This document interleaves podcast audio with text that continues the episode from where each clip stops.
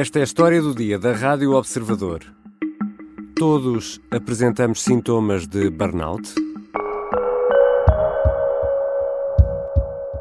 Queria e queria e queria e queria e havia e comecei a sentir que estava num ponto em que pareciam areias movediças, que quanto mais lutava, mais me enterrava, que quanto mais queria, mais frustrado ficava e, e acho que o, o, momento de viragem é quando eu percebo claramente que estou a fazer mal a mim próprio. Gustavo Carona é médico, intensivista e aqui, em entrevista ao programa do Observador Labirinto, em janeiro deste ano, assumia o que passou devido a uma situação de burnout.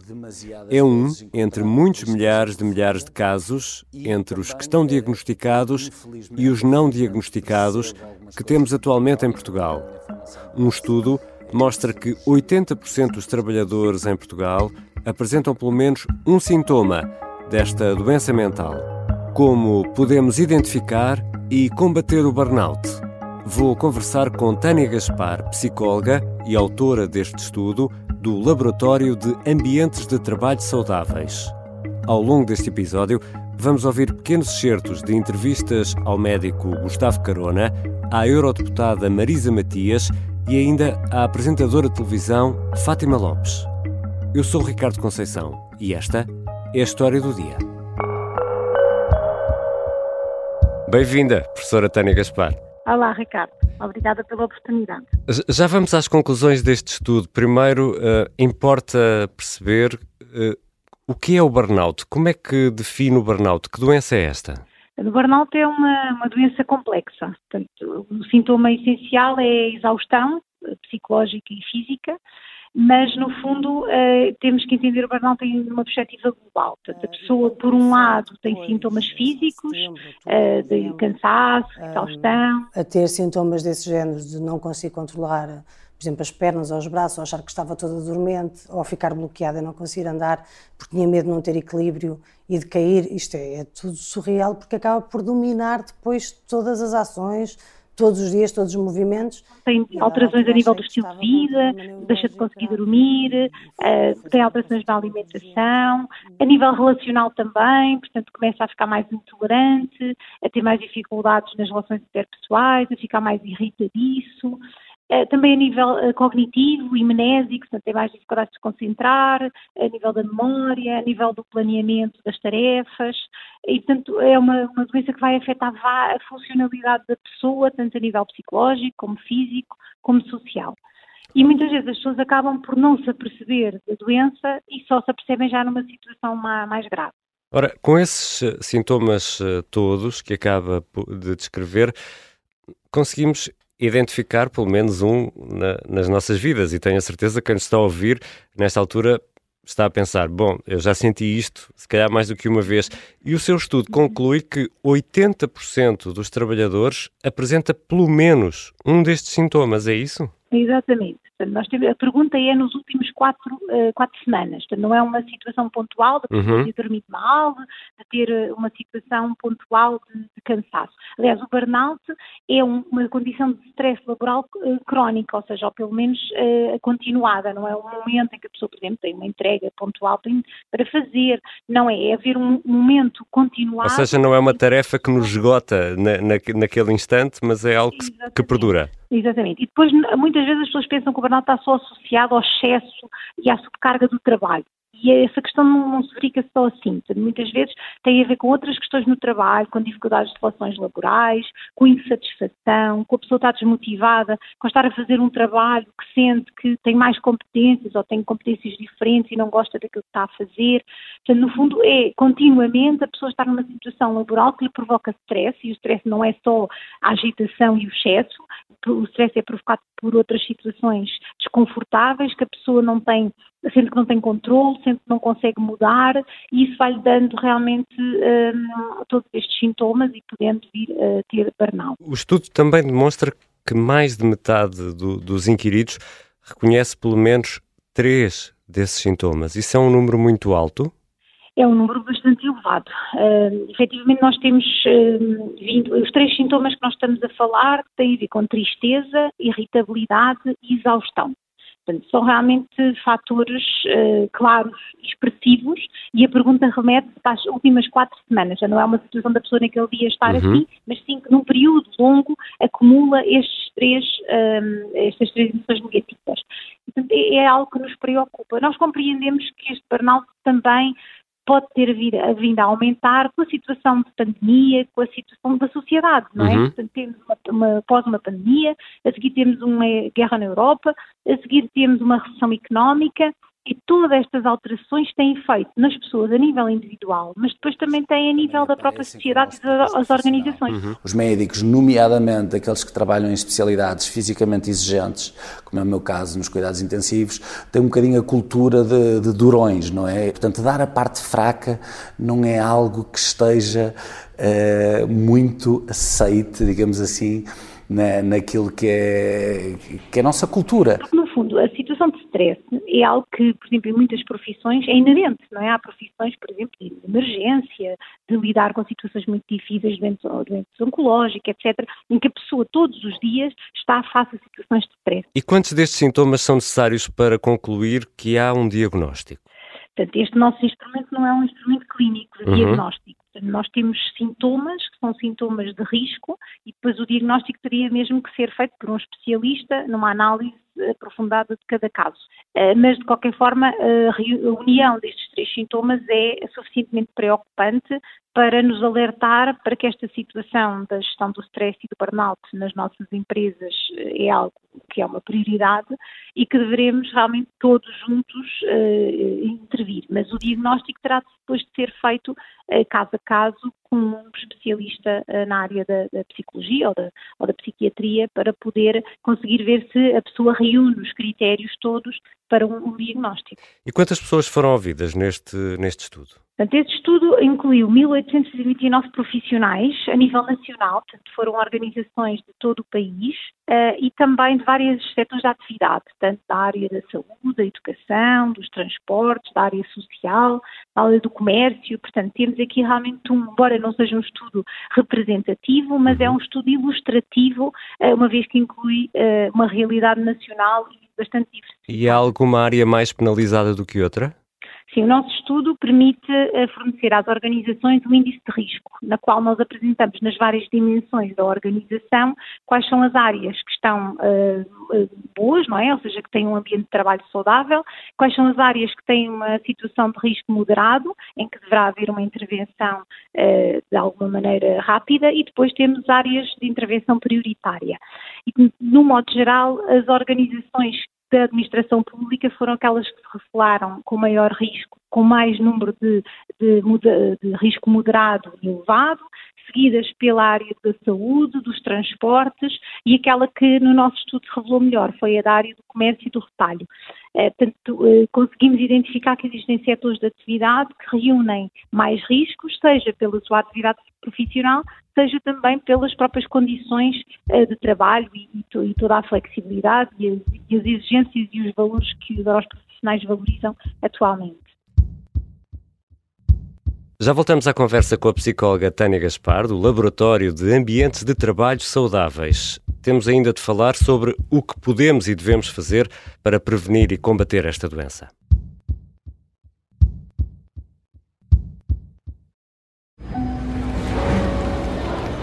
Em 1980, um avião da TAP com 83 passageiros a bordo é desviado para Madrid. Entrou por ali dentro e apontou-nos a arma. Mas o sequestrador, que tem uma arma carregada apontada aos pilotos, não é um pirata do ar comum. Chama-se Rui, vive no Feijó e só tem 16 anos. Epá, leva uma pistola, que o meu pai tem, então mas está a pistola. Ele, de facto, mostrou-nos a pistola. Este é o Piratinha do Ar, uma série para ouvir em seis episódios que faz parte dos Podcast Plus do Observador. É narrada por mim, Margarida Villanova, e a banda sonora original é de David Fonseca. Pode acompanhar todas as semanas no site do Observador, nas plataformas de podcast e no YouTube. Um novo episódio a cada terça-feira.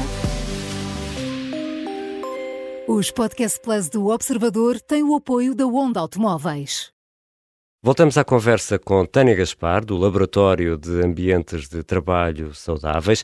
Professora, o burnout, eh, por aquilo que estava a explicar, não afeta só empregados de escritório. Afeta todas as profissões ou há umas que ainda conseguem passar ao lado?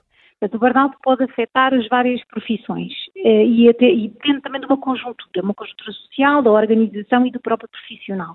Ou seja, pode haver situações em que a própria pessoa, na mesma circunstância, num período da sua vida, poderá eh, desenvolver o burnout e noutro não, consoante também as suas eh, capacidades e as suas competências para gerir o stress que está a ocorrer. Existem profissões que têm um maior risco, portanto, efetivamente aquelas profissões que têm um maior desgaste, um maior confronto com, com o stress, com situações difíceis, com exigências cognitivas, emocionais, esses sinais acabam por ter um maior risco.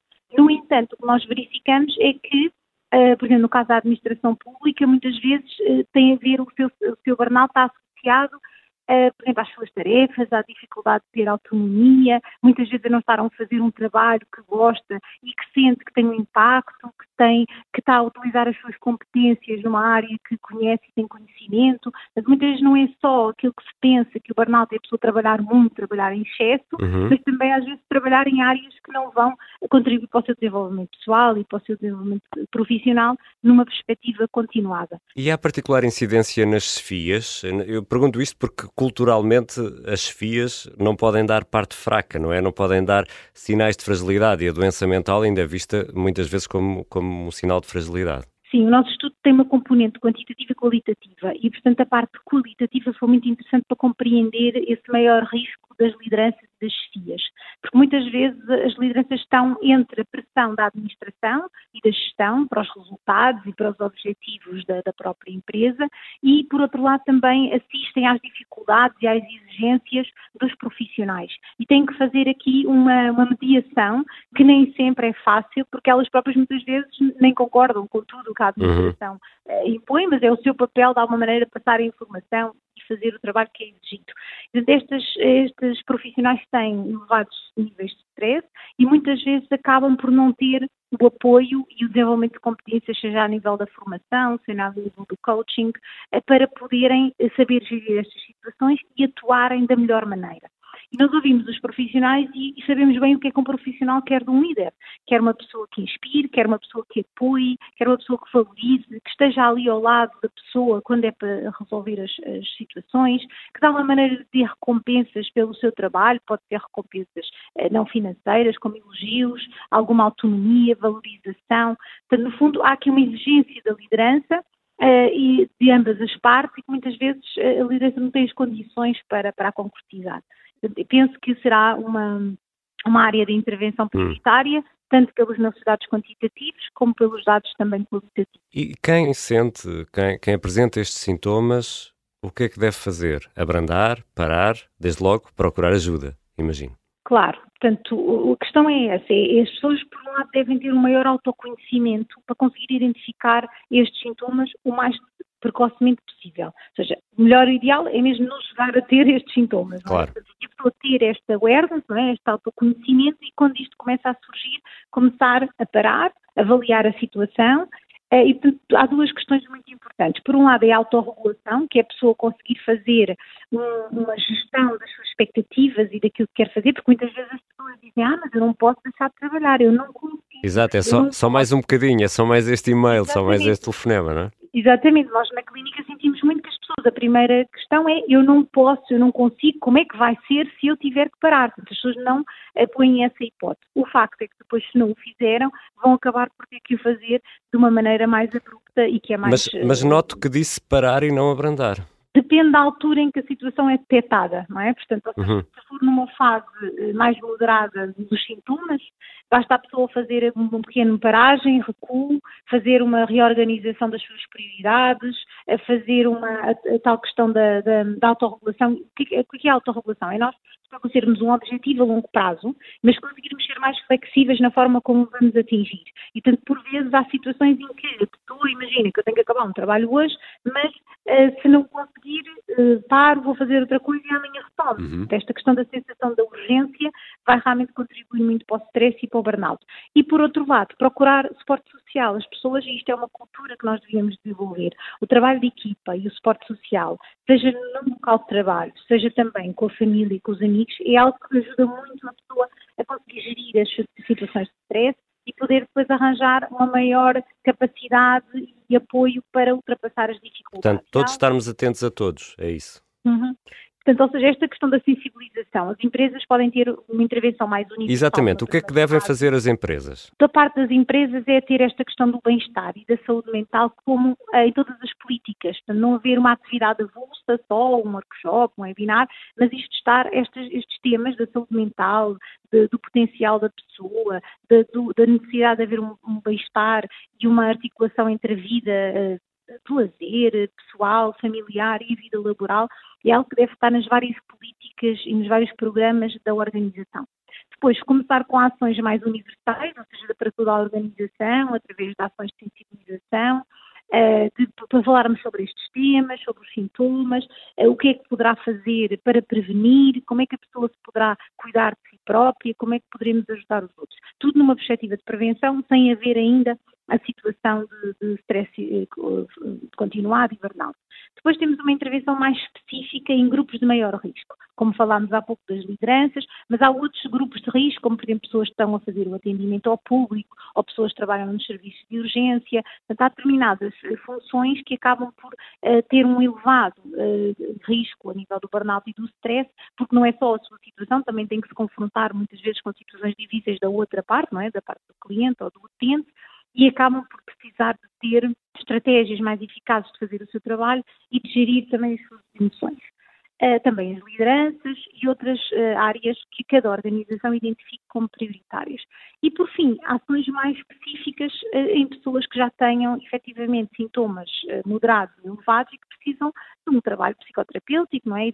Queria só aqui salientar que é importante as empresas também perceberem na reintegração da pessoa com burnout. Ou seja, a Sim. pessoa tem burnout, depois ou tem alta, ou portanto há aqui uma readaptação. O regresso deve ser complicado, não é? Deve ser difícil. Exatamente, e muitas vezes o que é que acontece e não pode acontecer? É a pessoa voltar para o mesmo, ou seja, voltar exatamente para a mesma circunstância, muitas vezes até com alguma dificuldade em relação com os colegas e com as filhas, porque esta questão do estigma e da saúde mental, embora esteja muito mais uh, aliviada, ainda continua a ser um fator, claro. e portanto a pessoa volta uh, e realmente tem que haver uma alteração. As pessoas não podem esperar que a recuperação de um burnout ou de um princípio de burnout seja de novo um estalar de dedos, porque não vai acontecer. Não há milagres. Ou seja, tem que haver um apoio progressivo da pessoa, a pessoa retomar progressivamente eh, para se sentir mais confiante, porque, porque uma pessoa quando tem burnout, muitas vezes hum. acaba por ficar eh, com autoestima mais baixo, com mais dificuldade de confiar na sua capacidade de trabalho, com mais medo, porque há situações tão graves, tão intensas, que a pessoa acaba por ter medo de voltar a ter a mesma situação. E, portanto, nós temos que ajudar os profissionais e ter um plano. Portanto, há empresas uh, multinacionais mais desenvolvidas que têm mesmo um profissional da psicologia que tem a função de reintegrar uh, pessoas que tenham tido baixa por motivos de saúde mental.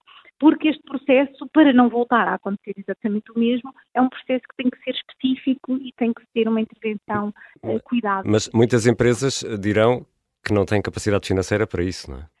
A questão da capacidade financeira tem a ver com as prioridades, não é? E por outro lado também este trabalho em rede é fundamental.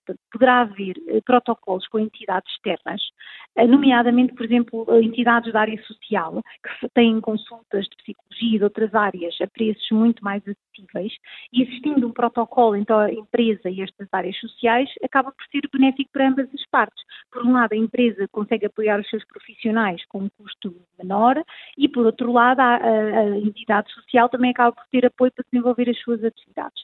Além disso, toda a área do, do Serviço Nacional de Saúde, que, eh, a nível das urgências e dos cuidados de saúde primários, estão também cada vez mais atentos e com mais oportunidades de poder dar resposta a estas áreas. No fundo, tem que haver aqui um trabalho conjunto das empresas, das pessoas e do próprio sistema, no sentido de valorizar esta questão da atenção e pensar nas percas. Ou seja, uma pessoa com doença mental ou com esta situação uh, muito elevada de burnout vai ter um custo muito elevado para si, para a sociedade, eh, para o presente e também para o futuro. E temos que eh, trabalhar na prevenção e também atuar quanto antes para diminuir o impacto. E as empresas, pensando muitas vezes no bem-estar dos profissionais, mas também no desempenho, uh, apostando no bem-estar dos profissionais, também vai aumentar o desempenho. E, professora, o número de casos está a aumentar ou estamos mais conscientes deste problema e isso facilita o diagnóstico? É muito comum ouvirmos aquela frase, antigamente ninguém tinha burnouts, não é? eu não tenho dados assim objetivos para lhe dizer, mas posso avançar duas questões. Por um lado, efetivamente, noutros estudos que nós fizemos, em que temos padrão de comparação no momento pré-pandemia e pós-pandemia. Nós temos dois estudos que na nossa equipa, um relacionado com jovens e outro relacionado com adultos, que verificamos com um aumento de dificuldades a nível da saúde mental. Por outro lado, esta questão da literacia da, da saúde psicológica e as pessoas poderem realmente falar mais sobre os temas e estarem mais atentos sobre os temas, não podemos ver isso como uma coisa negativa, podemos ver isso como uma coisa positiva, porque se as pessoas estão mais atentas, também poderão prevenir mais cedo e uh, evitar situações mais graves. Por um lado, sim, eh, há dados que nos remetem para que há uma evolução menos positiva na área da saúde mental, mas por outro lado também há realmente uma maior awareness, uma maior consciência e uma maior abertura para falar sobre estes temas Ehm, tanto na sociedade, como nas empresas, como nas próprias pessoas, e eu, como psicóloga, vejo isso como um ponto positivo, porque só falando e abordando os temas é que nós podemos realmente enfrentá-los, preveni-los uh, e fazer com que eles tenham um menor impacto na, na vida das pessoas e, e da própria sociedade. Muito obrigado, professora Tânia Gaspar. Obrigada eu. Tânia Gaspar é psicóloga e autora do estudo do Laboratório de Ambientes de Trabalho Saudáveis. Esta foi a história do dia. Ouvimos ao longo deste episódio certos de entrevistas a Marisa Matias, eurodeputada, Fátima Lopes, apresentadora de televisão, e o médico Gustavo Carona, que contaram as suas histórias no programa Labirinto do Observador, em entrevistas conduzidas por Sara Antunes de Oliveira e Carla Jorge de Carvalho. Estas entrevistas estão disponíveis em podcast e no YouTube. Este episódio contou com a colaboração do jornalista Manuel Rocha Leite, sonoplastia do Artur Costa e a música do genérico é do João Ribeiro. Eu sou Ricardo Conceição. Até amanhã.